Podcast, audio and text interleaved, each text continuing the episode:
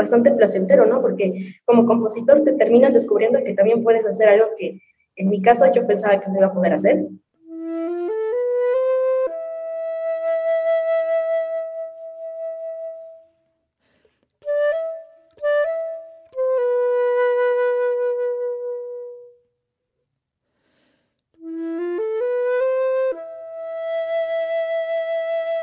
Estás escuchando De la mente a tus sentidos, un podcast que presenta lo más fresco de la música contemporánea de viva voz de los compositores y compositoras con un lenguaje ameno, claro, coloquial y cercano a las personas deseosas de abrir sus oídos a nuevas experiencias.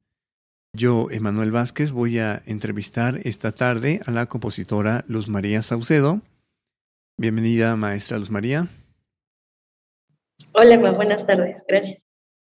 Y también tenemos dos invitados especiales.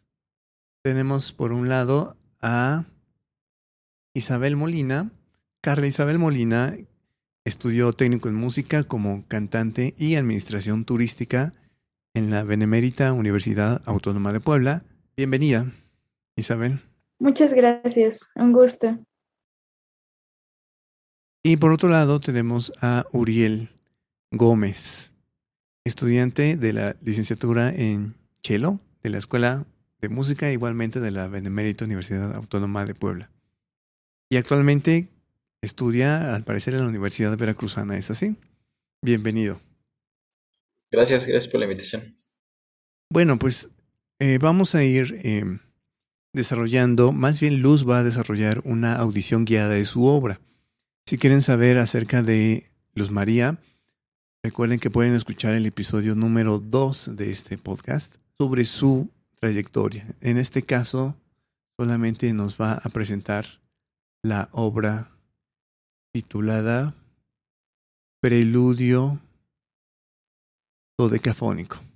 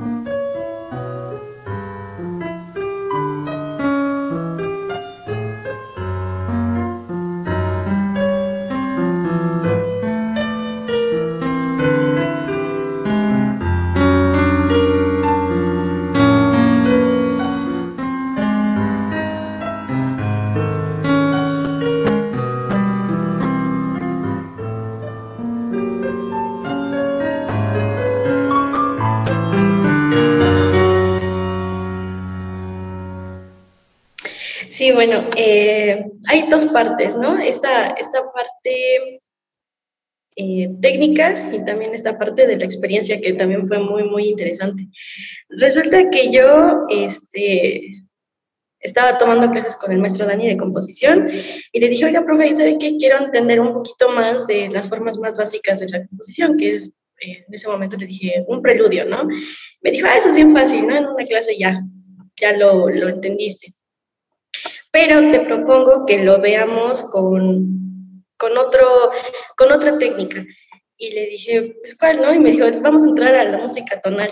Y dije, no, la verdad es que eh, se me hace muy complicado. En, ese momento sí eh, no digería yo muy bien esta, lo que es la música tonal, ¿no? Y sobre todo también porque lo veía yo muy difícil y digo, bueno, si así es muy paciente conmigo cuando estamos con la música tonal, por ejemplo, lo que hacíamos con la propia Dani era analizar mucho las, las obras de los grandes, ¿no? Eh, Bach, Beethoven, Mozart, ¿no? Em, pero yo cuando me dijo de la música tonal, dije, no, creo que sí, aquí sí ya lo voy a desesperar. Pero no, fíjate que, que, que fue curioso porque conforme fuimos avanzando en las clases, me explicó justamente lo que es el dodecafonismo, la, la pieza que, que, acabamos de escuchar tiene como base técnica el dodecafonismo. Para los que nos escuchan, El dodecafonismo es una técnica de composición que consta de 12 sonidos. El, el, objetivo es no repetir ningún otro sonido hasta que se hayan tocado todos, ¿no? Eh, entonces, cuando él también me lo, me lo hizo saber, yo pensé que eh, lo sentí bastante restringido, ¿no? Y dije, pero ¿cómo es posible? No, no, no creo poder hacer algo así, ¿no? Tanto porque yo ya estaba como muy acostumbrada a, a la música tonal, ¿no? Eh, tanto también porque esta parte intuitiva, ¿no? Te dicen, nada, nada, repite como esta, esta otra nota, ¿no? Entonces, entrar aquí sí, sí, lo sentí bastante restringido, inclusive le dije, eh, no sé si pueda yo hacerlo, pero me dijo, pues inténtalo, ¿no? O sea, no, no perdemos nada. Le dije, bueno, vamos a intentarlo. Y eh, me puse a hacer un buen de ejercicios con los tricordes, que justamente de ahí sale este, la serie, eh, para ya componer a base de esto, ¿no? Y, me gustó muchísimo y la verdad es que le entendí bastante, inclusive él me dijo, oye, creo que le estás agarrando más rápido el onda aquí que a, a la música tonal. Y le dije, pues sí, creo que sí. Y, y cosa que también me, me, sorprendió, porque yo estaba con, con, miedo, miedo a que no le entendiera, miedo a que no lo pudiera yo hacer, ¿no? Y pues ya empezamos como a, eh, empecé a jugar con, con estos tricordes y bueno, de ahí justamente salió, salió esta, este preludio, justamente porque es, es este, un preludio, tiene forma A, una forma B, y en la parte donde se escucha una intermedia, que es lenta, pues es mi puente, ¿no? Entonces es muy bien un preludio y dodecafonismo, pues este, usé, usé esa técnica. Em, y bueno, también quiero, quiero mencionar que este, eh, adentrarme aquí a este nuevo mundo de, de, la música tonal, pues me ayudó muchísimo como a tener otra perspectiva de lo que, de hasta dónde llega la música, ¿no? Y también eh, apreciarla, y apreciar lo que también hace el maestro Dani, ¿no? Porque, digo, o sea, sí lo escuchaba, pero no, no le daba yo tanta esa apreciación. Y creo que esto aplica con, en todos los aspectos, ¿no? Hasta que no estás involucrado en una situación, es como puedes decir que, que lo comprendes, ¿no? Y hasta a veces, hasta cierto punto. Eh, y bueno, también otra cosa es que, pues ahí es cuando desmientes, ¿no? Todos estos pensamientos a veces catastróficos que uno mismo se hace de que no, no puedo, o lo voy a desesperar a mi profe, este, o me va a salir así, las cosas feas, ¿no? Pero la verdad es que eh, inclusive a mí me costó muchísimo interpretarla en su momento. Y eh, lo que acabamos de escuchar lo, lo interpreta un maestro de la escuela, se llama Pascual Cerezo, eh, le pedí que me apoyara y bueno, muchísimas gracias que me haya apoyado. Este, pero a mí me costó porque no se me quedaba. Estamos como, estaba yo como acostumbrada, ¿no? De que cada compás es un, acorde, ¿no? Ya se te queda. Pero aquí no, aquí es como eh, cada, cada, cada sonido, cada nota tiene el mismo valor. Entonces me costó mucho aprendérmela y pues también ejecutarla, ¿no? Porque pues tenía yo como más esta, más esta onda de lo tonal. Pero bueno, al fin y al cabo me sirvió muchísimo para experimentar eh, y aprender muchísimo también de la música tonal. Hola, ¿qué tal? Eh, mm, al respecto de lo que estás comentando, bueno, sí, una parte técnica, eh, me parece sensacional lo que me estás contando. La verdad, yo desde cuando te conocí desde un principio, pues siempre fue como este, este vaivén de puedo, no puedo, puedo, no puedo, y siempre te has demostrado a ti que, lo, superas y vas por más, ¿no? A, a, afinado a esto, emocionalmente, eh, creativamente y, e inclusive eh, en el estado de ánimo, ¿cómo te inspiraste en, en hacer esto? Ah, mira, eso también está muy interesante. Eh, me gusta mucho esto de las combinaciones con los números, ¿no? Entonces, justamente cuando el profe me dio eh, esta base de hacer los tricordes, este, yo empecé a jugar mucho con los números. Me dijo, bueno, ya te lo sabes, ahora eh. Algo que tenía el profe Dani es como que ya te lo di, ahora tú ya experimenta y haz lo que quieras, ¿no?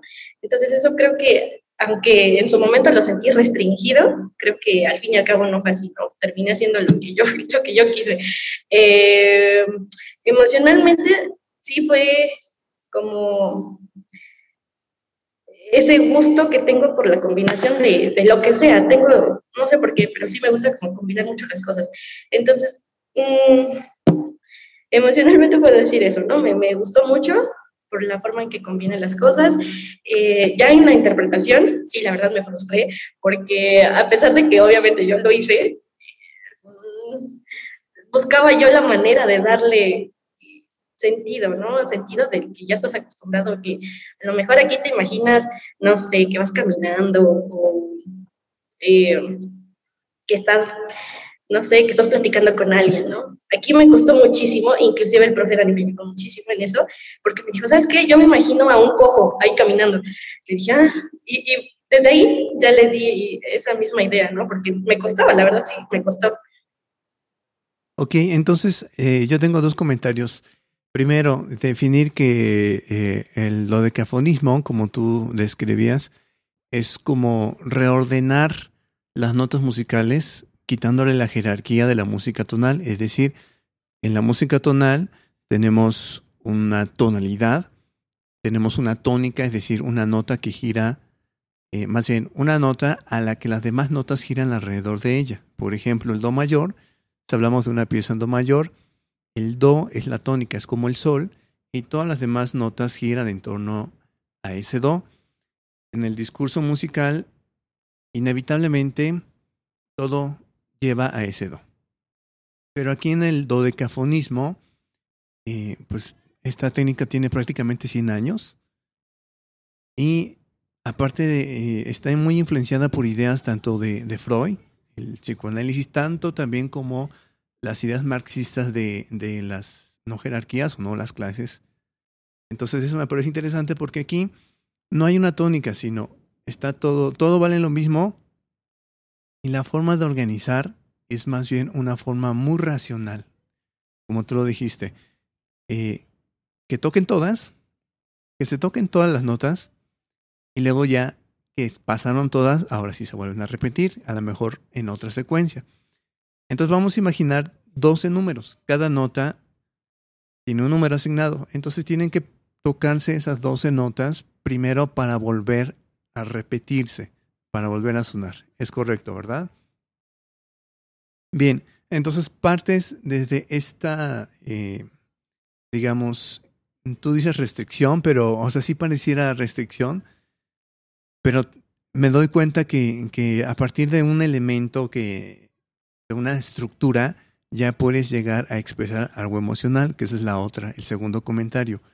¿Cómo logras a partir de algo súper racional, como lo es el dodecafonismo y el acomodo de, de, números, cómo logras transmitir algo emocionalmente? Porque a fin de cuentas la música es la que nos, nos va a expresar algo, ¿no? Es la que nos va a, a, hacer que la gente nos escuche y nos diga, oye, esto me recuerda a tal, esto me provocó esta imagen. ¿Pensaste en eso o fue totalmente racional? Bastante racional, bastante racional porque inclusive resultó eh, como un ejercicio. Fíjate que, que, algo que tengo es que a pesar de que me ponen a, o me ponía yo a hacer ejercicios, este, nunca lo dejé así como, ah, pues ya es un ejercicio. Si me gustaba, eh, lo llevaba ya a, a extenderlo, ¿no? Y en este caso dije, bueno, me, está gustando cómo está quedando. No se, no se escucha, por ejemplo, hay una pieza de, de Schoenberg eh, que se llama uh, Hierro Lunar. No, o sea, lo escuché, la primera vez que lo escuché, y por cierto que Dani me dijo, eh, escúchalo, ¿no? Sí, fue como de, ay Dios. eh, a ver, voy a buscar otra, ¿no? Y encontré también, por ejemplo, La Noche Transfigurada no, sí, sí, ajá, sí, la noche transfigurada. Y dije, ay, bueno, esta ya está más digerible, también la espera ya lo pude yo como digerir. Pero definitivamente, es decir, fue bastante racional. Sin embargo, el final, el final ya fue cuando creo que le di como otro, otro sentido, inclusive a mi parecer se escucha, ¿no? Ya no viene como el principio, este, y, y tiene como este aspecto como que de más rapidez, que sí ya como que no es tan racional. Ahí sí ya lo puse más emocional, como me iba imaginando aquí. Ok, qué interesante. También porque, eh, por otro lado, eh, hablar de, de, un ejercicio racional implica que musicalmente o sonoramente, auditivamente, pareciera que como tocar cualquier cosa, como lo que se te ocurrió, así. No es hasta cuando ves la partitura y ves todo ordenadito, visualmente es cuando dices, wow, pues eso está súper planeado. Pero cuesta mucho trabajo eh, eh, como que ir educando al oído para que encuentre las secuencias que escribiste que sonoramente tengan sentido en mi oído. Porque evidentemente ya tenemos el hábito de pues, escuchar la música desde la emoción y bueno, es, de eso se trata, ¿no? ¿Cuál fue el siguiente paso? Es decir, ¿cómo, ¿qué indicaciones le diste al intérprete para que pues ahora sí sonara como muy, muy humano y muy emocional o simplemente fue eh, como igual de racional? ¿Cómo lo interpretó él? Uh, sí, este, en la partitura pues viene eh, la dinámica, ¿no? O sea, sí, sí, también la pensé. Eh, pero también le dije, ¿sabe qué, profe? Eh, se lo dejo a su libertad. Digo, yo es una persona muy, eh, con, con, un intelecto muy grande, entonces dije, ¿sabe qué? La dejo a su criterio también. O sea, sí está la dinámica, pero no soy tan estricta en eso. Y mira, resultó algo maravilloso, eh, algo que no hubiera resultado si yo lo hubiera interpretado, la verdad. Eh, muy, muy bueno, me gustó. ¿Por qué? ¿Por qué? ¿Qué, ¿Qué sería la diferencia si tú lo interpretaras? Es que me costó muchísimo, me costó muchísimo. Inclusive cuando lo tocaba me, me costaba mucho imaginar que ah, la imagen que me daba el profe Dani, ¿no? De, me imagino un cojo. Y bueno, dije, ya, me lo imagino pero lo llevé también a la parte racional, que ya sabes, ¿no? Como que saber qué va y qué sigue. Eh, me costó, me costó muchísimo, muchísimo, incluso tenía que tener en mi partitura, eh, este, pero sí, sí lo reconozco, es, es otro mundo, para mí es otro mundo, es como muy, está muy extrapolado, digo, a mí me gusta mucho la música tonal, me gusta mucho Vivaldi, es lo que más escucho, entonces, imagínate, Vivaldi a Schomer, pues, no. Sí, además hay que tener en cuenta que, pues, como lo mencioné hace rato, el dodecafonismo tiene prácticamente 100 años y a pesar de esos 100 años que para, para nosotros se escucha pues muchos, pero para la historia de la música realmente es algo nuevo y poca gente eh, lo ha escuchado y poca gente está acostumbrada a este tipo de, de estética musical. Me gustaría que eh, Uriel o Isabel nos compartieran eh, cómo, cómo ven este tipo de música si ya tienen alguna experiencia previa con este tipo de, de música nueva, entre comillas, porque ya tienen como 100 años esto. Eh, tú dices que, que, de alguna manera todo, todo, todos los sonidos tienen la misma como importancia.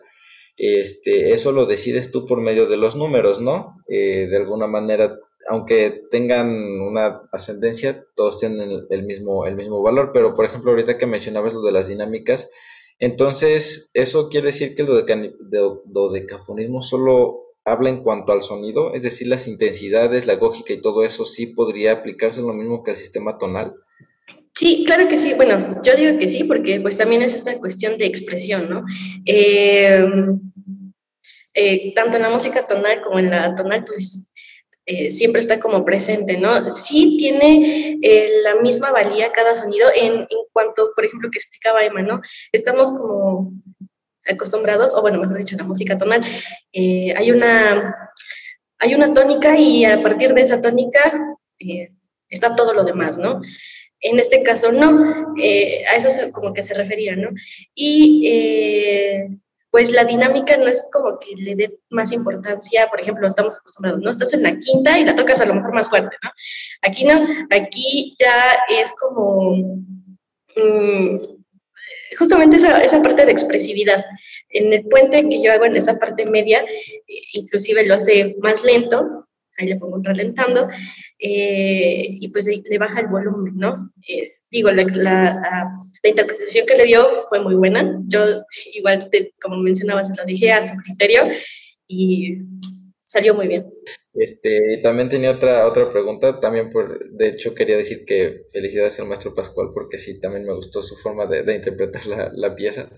Este, Y la otra cuestión era, ¿puedes explicar un poco esta parte de los, de los tricordes a lo mejor para que, porque la verdad no estoy familiarizado y no, más bien porque me interesa que decías que tú hacías tus ejercicios en tu clase, ¿no? Sobre el dodecafonismo. Entonces, de alguna manera ya hay como ciertas, igual que en la música tonal, reglas que te aseguran que va a tener una buena fluidez tu obra si sigues esas ciertas reglas numéricas o, cómo Ah, bueno, mira, los, como decía Emma, a cada, a cada nota, a cada sonido, perdón, a cada sonido se le pone un número. Eh, se tiene que tomar la escala cromática, ¿no? Entonces, el cero es do, entonces do sostenido es este, uno, y así van hasta llegar a los 12. Entonces vas formando tres. Eh, bueno, ya me voy a meter a otra cosa ahí, pero había formas de construirlos, ¿no? Por ejemplo, estaba el 0, 1, 3, si bien recuerdo. Ver, voy a sacar mis apuntes. sí, el 0, 1, 3, eh, el 0, 2, 4.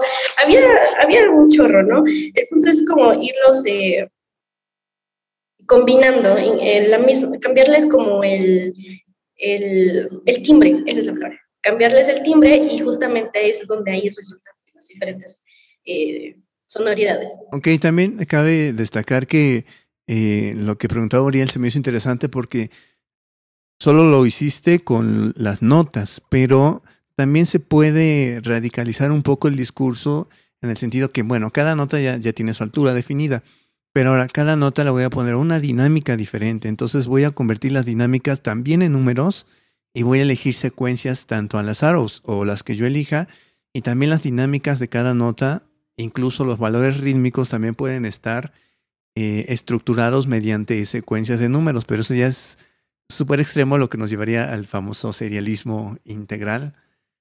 Pero bueno, esta cuestión es como súper racional, eso es lo que me parece maravilloso y no lo notamos hasta que lo vemos en la partitura y, y bueno, yo no lo noto hasta que lo veo en la partitura y digo, wow, qué, qué interesante.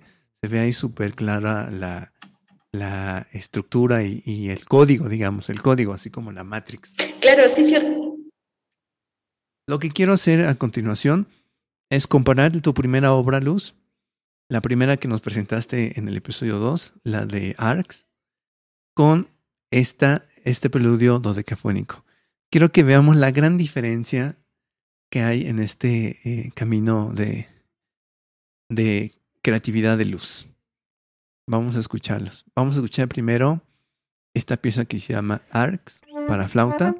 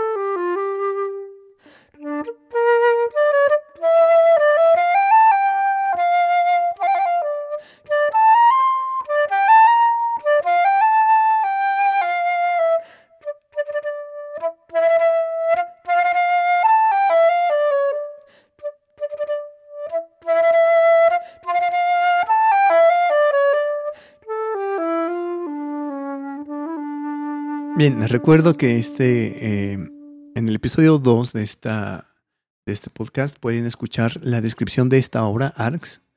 Y ahora quiero que lo comparemos con esta recién obra que nos presenta Luz, el peludio dodecafónico.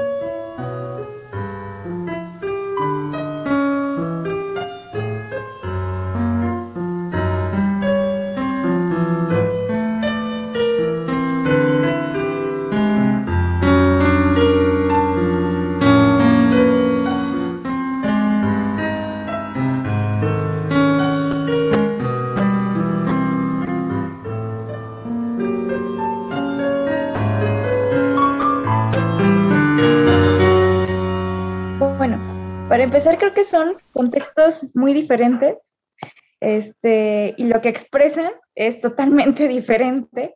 Por ejemplo, en la primera pieza, la verdad, tú te imaginas un escenario completamente este, pues, teatral, ¿no? Eh, un fauno, eh, algo medieval, tal vez, este, inclusive algo céltico. Este, y ya vamos al contraste totalmente radical de, de la segunda pieza, y te imaginas algo inmensamente oscuro, loco, este, te imaginas algo como inclusive sin coherencia, y dices, bueno, yo, ah, bueno, mi pregunta aquí con Luzma es, este, ¿qué tan difícil fue para ti hacer la segunda pieza? Porque pues estamos acostumbrados mucho al sistema tonal, ¿no? Escuchar cosas con, con, lógica, que sean hermosas y tranquilas, pero ya después con la segunda pieza dices, ah, chingada, ¿no? Este, ¿qué está pasando? O sea, no, no comprendo muy bien qué, qué es lo que está ocurriendo, pero me gustaría que, que me explicaras, Luzma, o sea, a, tu criterio, o sea, cómo, o sea, por eso te preguntaba la primera vez emocionalmente, este, ¿cómo tú te sentías? Porque uh, necesariamente tuviste que tener al menos una chispa de, de, de, algo emocional para poder expresar. Es como de, ay, ¿qué pasa aquí con Luzma, no? pues, mm, eh, bueno, en ese momento emocionalmente puedo decir que estaba, pues, creo que estable, o sea, como dices, ¿no? A veces siempre estoy como que en el vaivén, ¿no? Pero esa ocasión estaba yo tranquila, recuerdo que tranquila. Eh, es que fíjate que a pesar de que escuché eh, música de Schoenberg y dije, híjole, me cuesta procesarlo, no, no hice algo, obviamente, eh, algo tan similar, ¿no? Inclusive el maestro Dani me decía, se sigue escuchando como tú, eh, porque bueno, también yo había escuchado Ars, había, había, escuchado otras, me dijo, es que no se escucha tan, tan, tan atonal como Schoenberg, como Stravinsky y demás, ¿no? Me dice, sí, sí, sigue escuchando como tú, yo lo sigo escuchando como tú, y le digo, pues, no sé, o sea, yo, la verdad me costó muchísimo eh, llegar a esto, sobre todo porque, nuevamente, repito, ¿no? Estaba yo como más acostumbrada a la tonal, y esto que fue, pues más que nada, experimentar esta nueva sonoridad, pues fue, fue, fue divertido también descubrirlo, ¿no? Nuevamente repito, me cuesta mucho como imaginarme algo, pero la imagen que me dio el maestro Dante, que se imaginaba un cojo, en ese momento me, ayudó mucho a darle también. Sí, porque inclusive en la pieza, o sea, sí llegué a percibirlo, que la, la primera parte sí estaba como de, bueno, este, muy teórico, ¿no? Eh, ahora sí que elaborado muy, muy, este, a tu criterio, ¿no? Pero ya después como que ya tuvo una, una coherencia, la cual sí, sí se escuchó a, primera instancia. Entonces, la verdad, yo te felicito. Eh, ahora sí que te fuiste como Gordon Tobogán, así, tal cual, este, tal vez al principio, al igual y no te sentiste cómoda, ¿no? Porque pues somos, son cosas a las cuales no estamos acostumbrados pero pues ya después como que lo haces muy tuyo, ¿no? Que este es el caso. Sí, sí, sí. Sí, me dio mucha risa lo de la gorda en tobogán.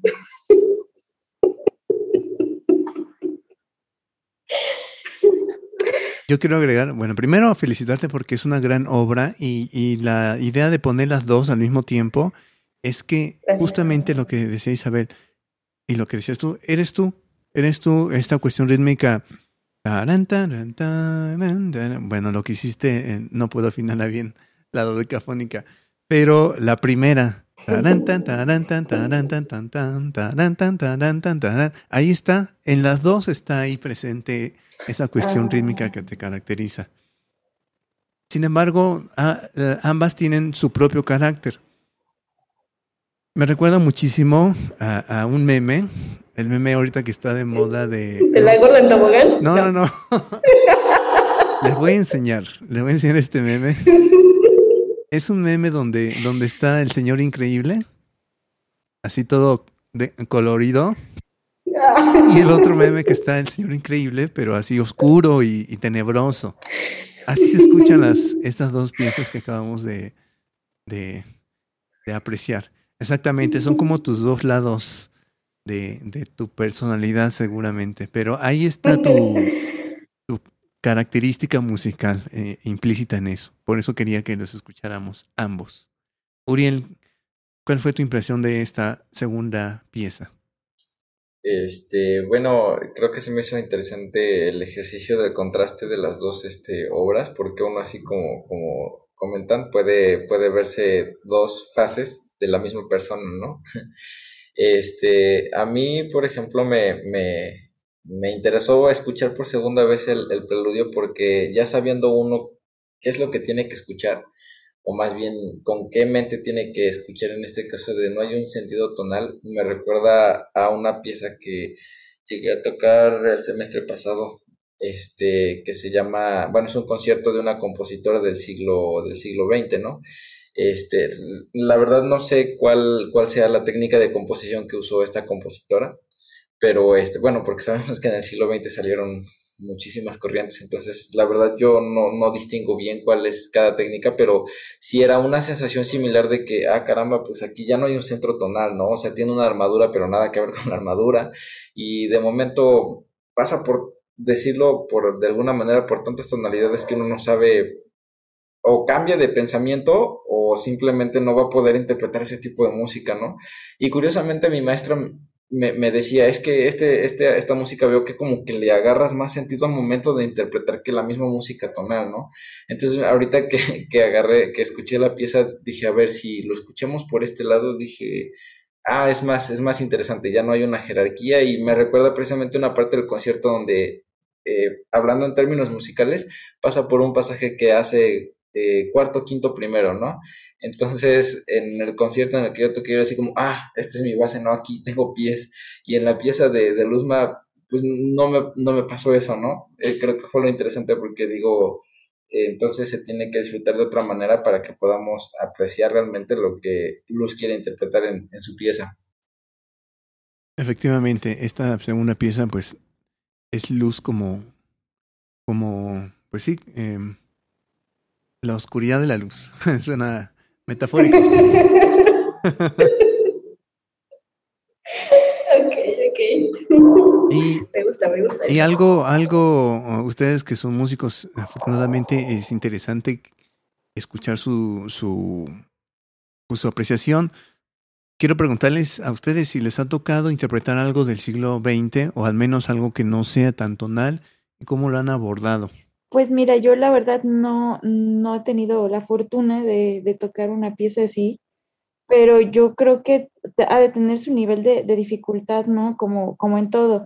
Inclusive yo siento que a lo, a lo que cuenta Luzma, pues sí tener este, como que la conciencia de lo que vas a tocar no tiene nada que ver con lo tonal, ¿no? Para empezar, e interpretarla y darle un sentido, creo que también es importante, ¿no? Entonces yo creo que fantástico lo, lo, que hizo también el maestro al interpretarla, o sea, mis felicitaciones, maestro. Entonces yo creo que sí, es, es por ese camino, ¿no? Tan, o sea, son los puntos, ¿no? Comprenderla, este, sentirla y también este, pues, interpretarla, ¿no? Es, es como, como eso lo, lo, importante en ese tipo de piezas. Este, sí, sí he tenido algunas oportunidades, de hecho les recomiendo a la compositora que les decía, es eh, Gracina Batsevich, este, es polaca, eh, muy muy buena. De hecho, un dato curioso es que si me permite compartirlo es que esta compositora era este, esposa de un médico reconocido en, Polonia. Entonces, cuando salvan a, no sé si han visto la película del pianista, eh, Spielman, este, este pianista, eh, cuando él es rescatado y lo llevan al médico, eh, entra el doctor con su esposa y la esposa era esta compositora, entonces se ponen a, platicar, ¿no? Sobre, sobre pues, lo vivido y la música y esta parte. Bueno, y al menos eh, sí es, es, uno viene de una educación, porque hasta incluso como nosotros, eh, gente promedio, pues es educada con la música popular, ¿no? Y la música popular es tonal.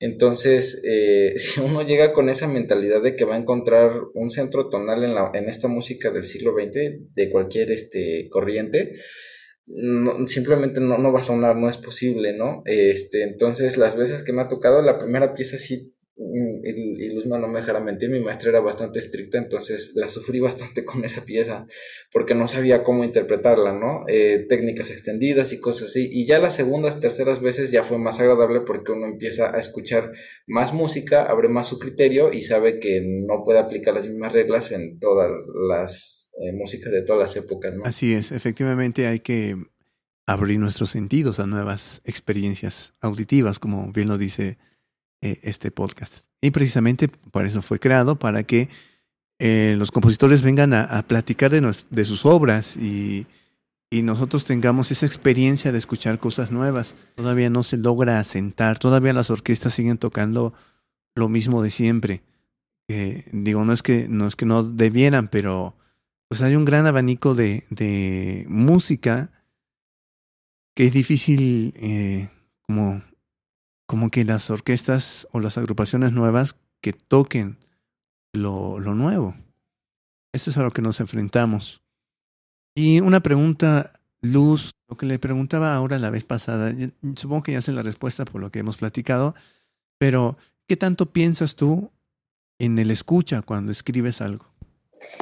Eh, para empezar, me tiene que gustar a mí. Digo, si me gusta a mí, lo voy a interpretar eh, lo voy a poder transmitir de esa misma manera, ¿no? Lo que quiero expresar a través de esa interpretación, pues le va a llegar a, la otra persona. Em, con esta pieza, pues sí, a pesar de que me costó muchísimo eh, darle, darle un enfoque emocional, eh, la verdad es que el maestro Pascual hizo un, buen trabajo y me ayudó muchísimo con eso. Este, Inclusive, nuevamente repito, ¿no? Yo le dije, ¿sabe qué? Eh, tiene la libertad, ¿no? De, hacer lo que usted quiera, ¿no? Ya, está, también están las dinámicas, pero igual puede, puede eh, hacerlo también como usted guste, ¿no? Pero sí, definitivamente, si a mí me gusta, lo voy a poder manifestar, compartir con el otro. Ok. Muy bien, Luz. ¿Qué experiencia te deja esta nueva técnica de composición. Es decir, ya exploraste el dodecafonismo, ya sabes de música tonal. ¿Hacia dónde puede ir tu música? Em, fíjate que, que, que sí fue toda una experiencia sobre todo por la parte en la que tienes como que racionalizar lo que estás haciendo y también esa parte que también es difícil, ¿no? Darle esa, esa emotividad. Eh, pero es interesante, ¿no? Descubrir lo que mencionaba al principio, ¿no? Introducirte a nuevas técnicas de composición y que la verdad resulta bastante placentero, ¿no? Porque como compositor te terminas descubriendo que también puedes hacer algo que en mi caso yo pensaba que no iba a poder hacer y que también iba a sonar o que me iba a escuchar eh, pues no como yo quería, pero te terminas descubriendo, como dices, ¿no? La otra, la otra personalidad que, que uno tiene, ¿no? Definitivamente es eso, sí. Eh, bueno, pues yo sí, este, realmente me alegra bastante poder escuchar este, una obra tuya. del tiempo que nos conocemos y que son ya algunos años, no me había tocado, creo que, escuchar así tu desarrollo en, en, dos obras, ¿no? Digo, yo sé que tengo muchísimo que escuchar, pero espero algún día me permitas también tocar este alguna obra tuya hecha para Chelo, pues sería, sería, sería un honor. Ay, hombre, gracias, gracias, hoy. No, honor el mío que, que lo va a interpretar, que lo vas a interpretar. Gracias, gracias. Y luego honor mío presentarlo aquí. con, Con, con la explicación de la compositora y con la impresión del intérprete. Estaría algo maravilloso.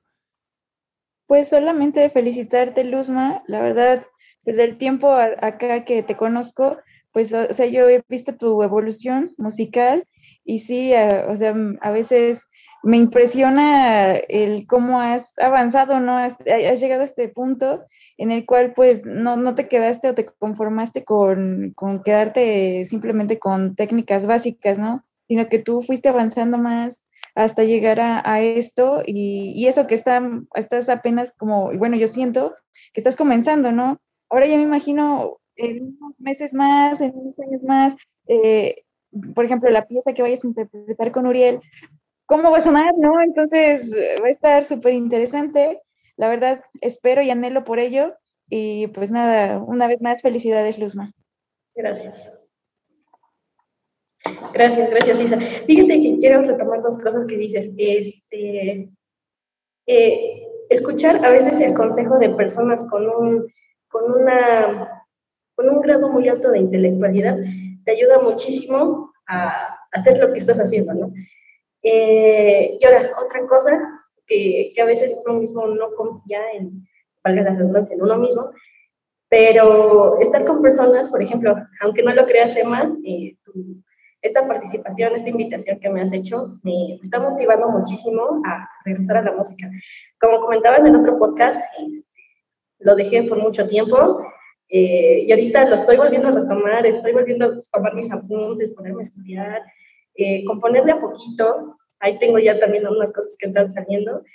Y, y digo, definitivamente, eh, qué bueno contar con amigos así, ¿no? Que te ayuden a crecer. Al fin y al cabo, son personas que, que valen muchísimo la pena. Digo, yo con, con, con Uri, con Isa, ya tenemos años de conocernos desde que entramos al técnico y son con los que más he convivido.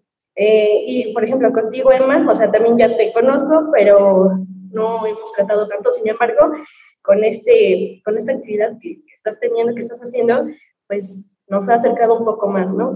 Y pues sí, hombre, estoy muy agradecida. Gracias. Gracias a todos, gracias Uri, gracias Isa. No, pues eh, eh, muchas gracias a ti también por prestarte a este programa y sobre todo porque justamente nace de una eh, de una inquietud personal, pero que me doy cuenta que todos los compositores y compositoras que hemos estado aquí tenemos esa misma inquietud de saber qué, qué hacen los otros, por qué lo hacen, y de no sentirnos solos. De eso se trata. Y hacer redes, tal cual. Y hablando de redes, compártenos tus redes sociales nuevamente. Ah, bueno, en Facebook aparezco como María Saucedo León igual. Eh, mi canal en YouTube, que apenas es nuevo, igual este, aparezco como María Saucedo León. Muy bien. Isabel, Uriel, sus redes sociales donde puedan compartir algo de lo que hacen. Bueno, eh, yo tengo un canal cultural que se llama Rebozo Cultural. este, ahí para si quieren buscarlo. O mi Facebook, eh, Isa Molina, ahí para cuando gusten. Muy bien. Uriel. Este, bueno, la verdad creo que paso por este lado porque yo no uso mucho redes sociales y no, realmente no estoy atento a ellas, entonces creo que no serviría de nada. Pero gracias. Ok. Bueno, pues muchas gracias Luz, Isabel, Uriel por estar aquí. Y nos vemos pronto. Cuídense mucho. Gracias, adiós. gracias. Hasta luego, gracias. Bye. Bueno, Clave el sitio del músico es una revista digital creada con la finalidad de difundir a la música y a sus ejecutantes, principalmente músicos mexicanos. Nace desde la necesidad de tener un medio de difusión para todos los proyectos independientes, como pueden ser eh, producciones musicales, eh, conciertos y también por supuesto la opinión de profesional de los mismos músicos. Bueno, actualmente contamos con eh, algunas marcas y también festivales asociados que nos ayudan y nos permiten llegar a mucha más gente. Sin embargo, también contamos con servicios como, que, como son eh, impartir clases, ¿no? como se puede encontrar en el sitio, y también integramos en ocasiones banners o páginas de publicidad en nuestra revista digital. Y también ofrecemos realizar contenido de nicho a ciertos sectores, como pueden ser marcas, como pueden ser productos, etc. Desde hace un mes eh, hemos sido integrados a una red de medios que se llama Sembra Media, que es una red internacional que nos permite tener una vinculación mayor a otros medios y también a una mayor audiencia. También así nos sitúa como un medio eh, ya pues más profesional, tenemos un alcance mayor. Eh, la revista digital sale de manera mensual en los primeros días de cada mes. Eh, por el momento es totalmente gratuita, sin embargo, bueno, se les invita siempre a que se suscriban a nuestra lista de difusión para que así cada mes les llegue y se puedan integrar dentro de este directorio que ya nosotros también tenemos, que cada vez está creciendo más, en donde llegamos directamente a su bandeja de, correo electrónico. Y bueno, tenemos en Facebook e Instagram clave sitio músicos y clave sitiomúsicos.com en nuestra página, página web. Esto fue De la mente a tus sentidos.